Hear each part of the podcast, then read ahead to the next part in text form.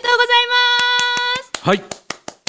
ん？えっ、と今、はいこの音声はうん10月11日金曜日に公開されておりますがそうです。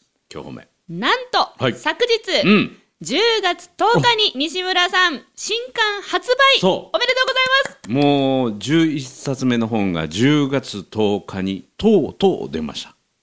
とうとう10月10日だけに。今今2回言っうんうんうん2回言いましたね今ね。うんうんうんなななちょっと今ちょっと恥ずかしそうに言うんですか？なんかもう今もうめっちゃ赤面してんねんけど。ねなんか今ちょっと顔赤いですよね。めっちゃいじめられてんねんけど。なんかそういうキャラやったまるちゃん。いやなんかそれあれですよね。あの、うん。この前私がタイにまた行きたいみたいな、うん。うん。あのあれもじってますよね。真似してますよね。それに乗っかってあげたのに、うん。その放置プレイやめてくれる。でもうちょっと汗汗出てきてんねんけど。皆さん、はいレアな回になりましたそう。なんかめっちゃ後悔した。改めましておめでとうございますありがとうございますいや今日はいねやいやこのとうとう出たこのとうとう出たこのとうとう出た11冊目の本をもうええ。とうとう出たんだ、本当に。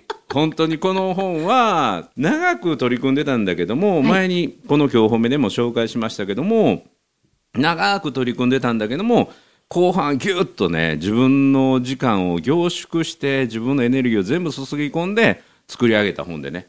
あのー今まで11冊の本が出ましたけども今回の本はね今までの1冊目の本も本当に思いを込めて書きましたが、まあ、2冊目の本もだし3冊目以降もそうですけども、まあ、途中から僕はね最高よく言ってたんですよ。あの読まなくてもいいからまず買ってくださいって言ってね。読まなくてもいいから買ってください。今回の本は買わなくてもいいからぜひ読んでほしい。そのためにまあ買ってもらわないといけないんですけど、まあとはいえ本当に一人でも多くの人に読んでいただきたいので、えー無料読者キャンペーンというかモニター。無料読者モニターを100名ね募集して事前に発売前の10日前ぐらいから読んでいただいてそして感想なんかを集めるということをねやっていってるんですけどもこの本すごく思いを込めた本です。今日はそのお話を伺えればと思うのでさあオープニング張り切っていきましょう、はい。今ちょっと忘れてませんでした？大丈夫。大丈夫？大丈夫？大丈夫。よかったです。思えたよ。今ふっと声を落としたのはオープニングだぞというので落とした。あよかったです。褒めるだけが褒め立つじゃない。はい。日常の中からダイヤの原石を探し光を当てる。褒める達人的生き方を提案する。今日も褒め立つ。こんにちは。なっこも褒める褒める達人褒め立つこと西村孝之です。こんにちは褒め立つビギナーまるっと空気をつかむ MC の丸山久美子です。この番組はですね褒め立つって何？と褒め立つに興味を持っていただいた方そして褒め立つ検定を受けたあるいは褒め立つの研修セミナー講演は聞いたんだけども最近褒め立つご無沙汰だなーっていう方に褒め立つを楽しく楽しくお伝えするそういう番組です。はい10月10日に発売となりました、はい。褒めしもてだから上テクイクはいおめでとうございます。ちょっと今おかしいよ。え？褒めしもてあ褒めベタベタ。ああのステージで私あのステージ MC やってますんで、うんうんうんえっと上手下手って言って右左のうんうんねこれ下手って意味で上手っていう意味じゃないんですか？ステージの場所の意味じゃない。右左ちょっとシーンとしてみました。あすいません。はい、はい。さっきのやり返しですね。ありがとうございます。そうそうベタベタ。褒めベタだからそう。まくいそう。く、うん、そのベタなあのボケやるのやめてくれる。まさに。ベタだけに。ベタだけに。わあ今日はこういうのがたくさん来るのかな、ドキドキしちゃうな、うんうん。でもよくこれうん。下手っていうのをここまで前面にバーンと押しましたよね。あというのが、うん。あの私も一冊本に出させていただいた時に、あのタイトルって大事だよって、うん。出版社さんといろんなお話をしたんですよ。うん。でネガティブワード、うん。要は、うん見た人がうん。ちょっとマイナスに感じるネガティブに感じる言葉をタイトルにつけてしまうと、うん。本の売り上げに響いてしまう。えっと、本の売り上げもマイナスになってしまう、だからなるべくポジティブなうん。キーワードを入れるのがいいんだよって習ったんですね。っていうことを知った上で見ると、うんこの本うん。下手ってうん。わざわざうん。帯にうん。色変えてまでバーンって出してるじゃないですか、うん。こんなだ大丈夫ですこれ。これねこれ大丈夫かなと思って。僕よくこれ質問受けるんですけど、はい。まず第一はい。にあるのは、僕の中では下手っていうことにあんまりマイナスのイメージないんですよ。ネガティブワードだと思ってない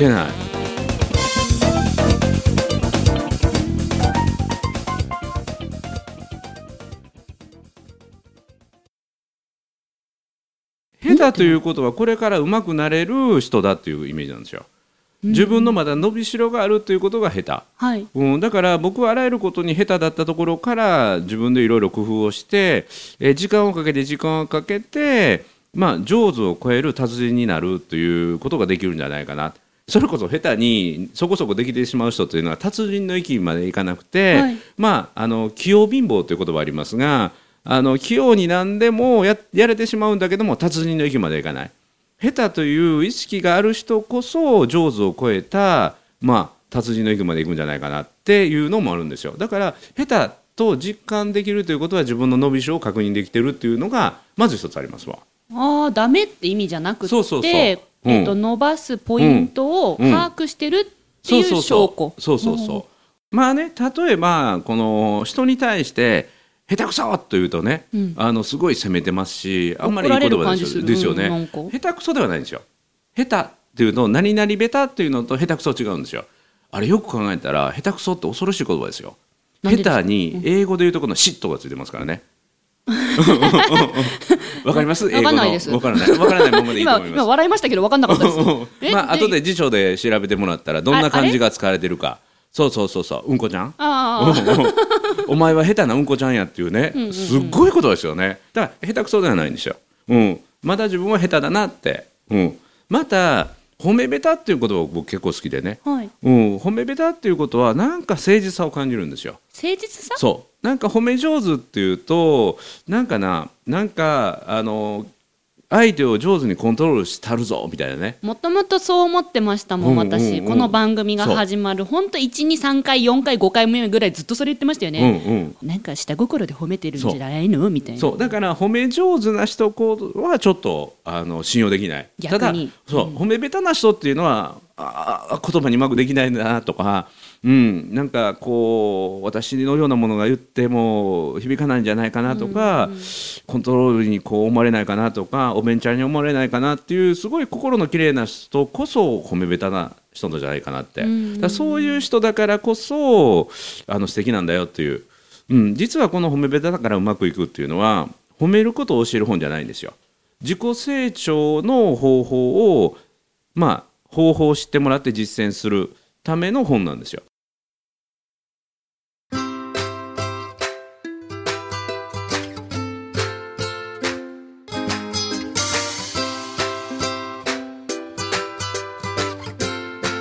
今日も褒め立つ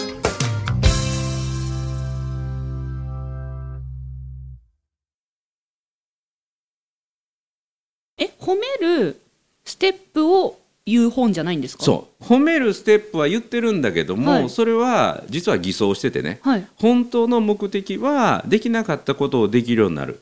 そういうことを通じてあ自分にはもっと可能性があるんだなって。だから英語はできなかった人は英語もできるようになるし、はい。あるいはダイエットに失敗し続けた人もこの本の内容を参考にして褒めべたから褒め立つへこう進化する過程を体験していくとああこのやり方やったら私ダイエットも成功できるわとかうん。恋愛もうまくいきそうとか今やってる新しい取り組みもきっとうまくいくっていう褒めべた脱出を通じて新しい自分の可能性を開くことに挑戦実現できるそういう本なんですよ。えーじゃあ私のような緊張しいで、まあ私自分が話し下手からスタートしてるんですね今のお話を聞いた上で言うならば、うん。うん。私話し下手で、うん。特になんていうんですよねこの素の性格が結構ネガティブなので、はい物事に対してすごい悪いとこ見つけるの得意だし、うんうんうん。ネガティブに考えるの得意。はいはいはい。でそれを緊張すると人前で言葉に出すとうん。出ちゃうんですよ、うんうん。そういう素の自分の言葉って出ちゃうんですよ、うんうん緊張すると。うん。ってなると結果話が上手にできなくて、うん。まあ、自分は話し下手だなって思い続けてるんですね、うんじゃあ私みたいに話し下手だって思ってる人にも響く。そ話が上手になっていくそ本。う、うん、だから、うん。あ正しい知識とトレーニングで、はい。はい。あできないと思ってたことをできるようになるんだっていうことに気づいてもらう。お料理とかも？もう大丈夫大丈夫、はい、正しいレシピを知ってってそのレシピ通りに実際に調理をするということを失敗しながら何回も何回も繰り返していけば例えば一つの料理は完璧にできるようになる。はい。でそれをだんだんだんだんレパートリーを増やしていくと気がつけば周りの人からお料理上手って言われるようになる。ええ。そう完璧なレシピ完璧な時間配分、はい。このレシピでそしてこの時間このだけの火にかけて火の加減はこれでってね。で今全部こう細かくしてあるからその通りまず正しい知識でレシピを知って調理の時間なんかを知ってあとは実践ですよね、うん、実際その料理を作ってみる、うん、そしてそして食べてみてまた改良点があれば改良して。一つの料理を何回か作ってあこれ美味しくできるようになるなと思ったらまた次の料理、うん。でそのレパートリーを少しずつ少しずつ増やしていくと周りから見るとすごいねまるちゃん料理ってなるので一個ずつなんですよ。あこの本に書いてあることでしょ。今のお話ってすごい前の収録で聞いたことと今頭の中で合致したんですけど、うん。うん西村さん「手張り」っていう言葉を使ってお話しした回があったんです、うん。何回目か分かんないけど、うん。そうそうまずはその型うん。を覚える。うん。でそこからオリジナルうん。とか脱皮していくって話を聞いたことがあって、それに近しい内容なんですか？う。ん、だから自分にできないと思ってたことでも、知識を得ることによって、はい。そして少し失敗しながらでもチャレンジしてみることによってあ、はい。意外とできるやんとか、あここまではできるんだってここから先できないんだなということをトライアンドエラートライアンドエラーそして少しずつの成功体験でやがて下手からうまくいく段階になっていく。でそれを繰り返していくと上手を超えたうまくいくねあの上手よりももっといい達人の域までいける、ほう、うん、だから下手でよかったんですよ下手だからもう突き抜けれるっていう。えそしたらこの本読む前に、まだ読んでない人いると思うんです。今うん。聞いてくれてる人の中に、ねリスナーさんの中に。まだ読んでない人は自分でまず私これベタだなっていうのを一個決めてから読んだら面白いかもしれないですね、うんうんうん。当てはめながらこれ読んでったら面白いかもしれないだから語学学習にもだからまるちゃん今度英語を勉強するじゃないですか。あはい。だから語学学習の中でもこれすごい使えるんですよ。私英語ベタだから、うんっうんて思いながらこう読んでると当てはまっていく。そう。こういう場面ではこの言葉を言うよっていうね。下手だから一度にたくさんのことできないからテンプレートで覚える。この場面ではこれを言うんだ。チェックインの時はこれを言うんだとかね、うん。こういう場面ではこの言葉で褒めればいいんだっていうことを初心者向けにずっと最初書いてあってでだんだんだんだん達人の域まで行くとこういう言葉を使うんですよとかこういう考え方をするんですよというところとあと後半は時間を味方につける生き方と、うん、明かりを持って生きる光を持って生きる生き方、提灯か何か。うん、あの言葉とかは発想ね。お暗闇を切り裂くような今は暗い時代なのでその暗闇にこう光を届けてあここにこんなものがあったんだという暗闇の中の洞窟探検で懐中電灯を持ってるか持ってないかみたいなもんでね。ああその懐中電灯を自分の心の中にあるかないかっていうのが大事だよっていうのが書いてあるそうそうでそれを持って懐中電灯スイッチオンするとあここにこんな宝物が隠れてたというものが人生の中でいっぱい見つけることができる。うん四歩目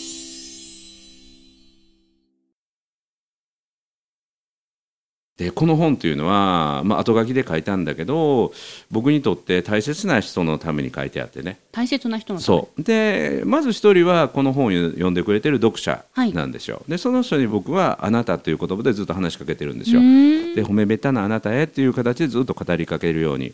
でその読者のチャレンジをずっと伴走するように、まあ、支えながらね僕は横で声をかけてあげながらずっと進んでいっていただいてね。でもう一人っていうか、まあ、何人かの人大切な人それは僕の家族なんですよ。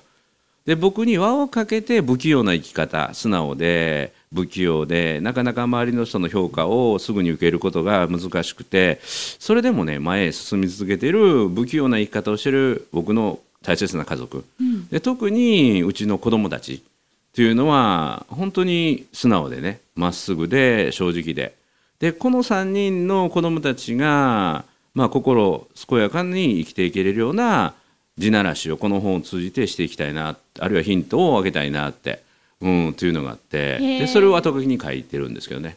うん。一人は長女で。で長女は3年先の稽古っていうのを僕と合言葉に、まあ、10年頑張り続けてバレリーナとしてのようやく光の当たるうんうんうん。舞台に立てるようになって、はいおめでとうございでう次女の宮野は中学の時から自分でこれを決断しなかったらこの挑戦をしなかったら一生後悔するって言って中3の時に挑戦をしてで失敗して。でまた高校から大学受験で失敗して。で心折れそうになって這いつくばってそこから立ち上がって自分で道を見つけてそしてアメリカで自分の道を切り開いていった、うん。彼女には行動することによって環境や現状や状況というのは変わるんだって彼女に教えてもらってね。で夢は叶うっていうことも彼女に教えてもらって。で3人目一番上の息子からはまあ彼はね彼もなかなか物事うまくいかなくてね。で彼の進路相談を受けた時に、はい。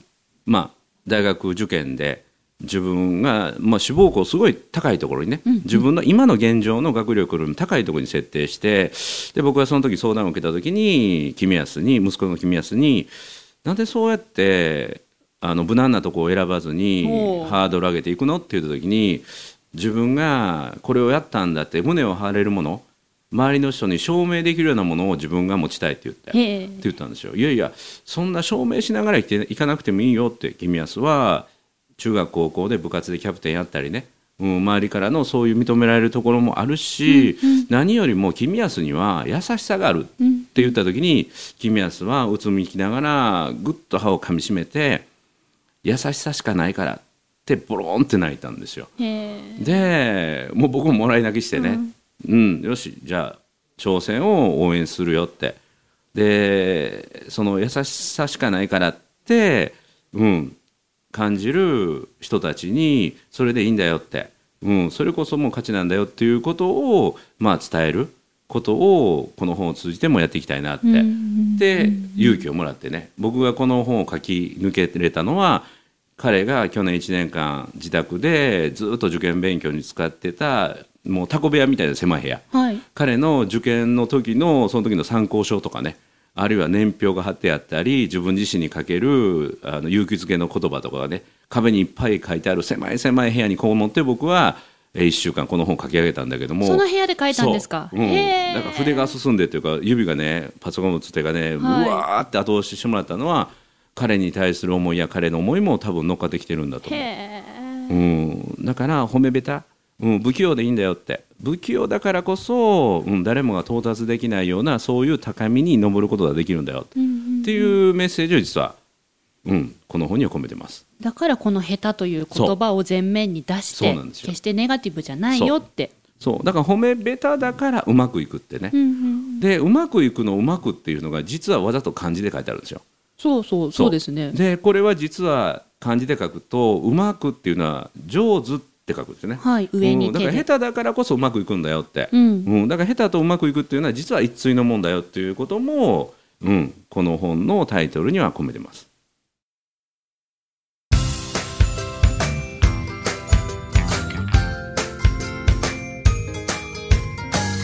褒めるだけが褒め立つじゃない。今日も褒め立つ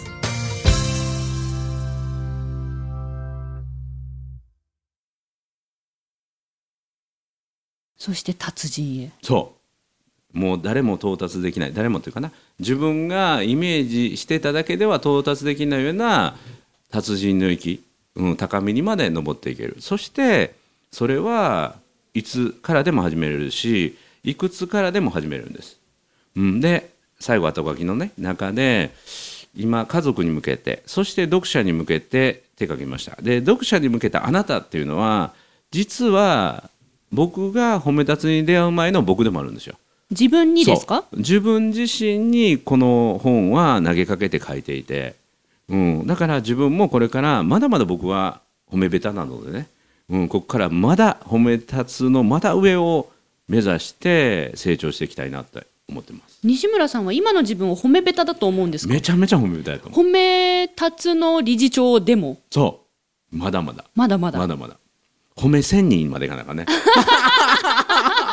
そうか達人の次は千人があるのか。そうなそうそう。もうそこにいるだけでなんかもう言葉を使わずともう何にもせずともなんかほっこり温まるような、はい。まあそんな存在。パワースポットに。そうそうそうそう。歩くパワースポットみたいな。そうそうそう。なんかあの人いるだけなんかみんなが褒め合いが始めるみたいねいいですね。西村さん一言も褒めてないのに。西村さんがここにいるだけで周りにいる人が褒め上手になっていって達人になっていくっていうそうだから素敵今田もっけ足りえずって言葉ありますが、はい。うん、そういうね存在になれるようにね褒め線になれるようにね。あそういうところを目指してるんですね。いやその西村さんが目指す、うん今の目指すところも千人っていう言葉も聞けて、うんうん。このリスナーさんたちも私たちもすごいラッキーだったと思います、これは本に書いてあるんですか？千人に。書いてない。今思いついた。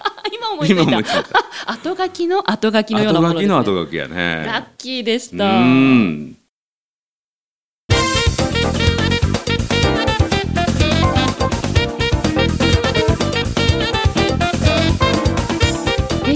さん、えー10月10日に発売されました「褒めベタだからうまくいく。はい、ゆさぶるっていうですね出版社、」ゆさぶるさん。はい、であのこれ告知なんですけども10月の15日にですね、はい。紀ノ国屋書店新宿本店さんで午後7時から、えーこの本の「褒めベタだからうまくいく」出版記念講演会を、えー紀ノ国屋さん主催で、えー開催します。でこれは参加は無料なんですが整理券が必要でへで先着50名なんですよ。え先着50名様、はいはい、で電話で予約をしていただいて整理券をゲットしておいていただいて、まあ、当日その紀ノ国屋さんで本を買って整理券が発行されるという形になるのであの参加無料ですけども本題は必要ですけどもね特別なお話を15日にさせていただけたらと思っているのでぜひ、えーご参加ください。お待ちしております、はいということで、なっこも褒める、褒める達人、褒め立つこと西村孝之と、褒め立つビギナーまるっと空気をつかむ MC の丸山久美子でした今日も褒め立つ。それではまた次回。